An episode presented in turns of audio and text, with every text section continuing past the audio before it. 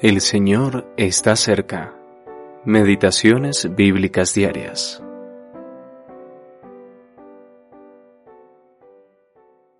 Todos tuvieron miedo y glorificaban a Dios, diciendo, Un gran profeta se ha levantado entre nosotros.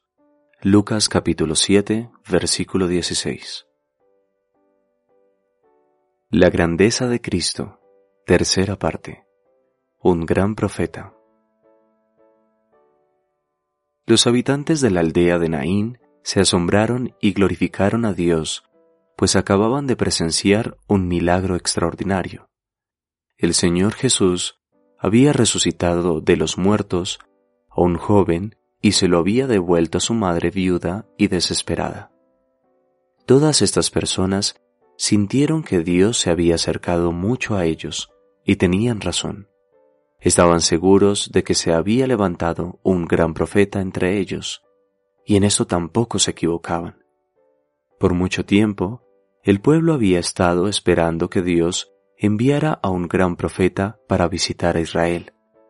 Justo antes de la venida de Cristo, esta expectativa estaba en su punto más alto. De hecho, mucha gente pensaba que Juan el Bautista era este profeta esperado, lo que el propio Juan negó con vehemencia diciendo, Yo no soy el Cristo. Juan capítulo 1 versículo 20. Este pensamiento tuvo su origen en la profecía de Moisés, profeta de en medio de ti, de tus hermanos, como yo, te levantará Jehová tu Dios, a él oiréis. Deuteronomio capítulo 18 versículo 15. Además, Moisés había revelado que, si alguien no escuchaba las palabras de este profeta, Dios le iba a pedir cuenta. Versículo 19. Qué advertencia tan solemne. Reconocemos que Cristo es sacerdote y rey, pero no solemos detenernos en su título de profeta. Perdemos mucho cuando hacemos esto. Veámoslo cuando trata con la gente en los Evangelios.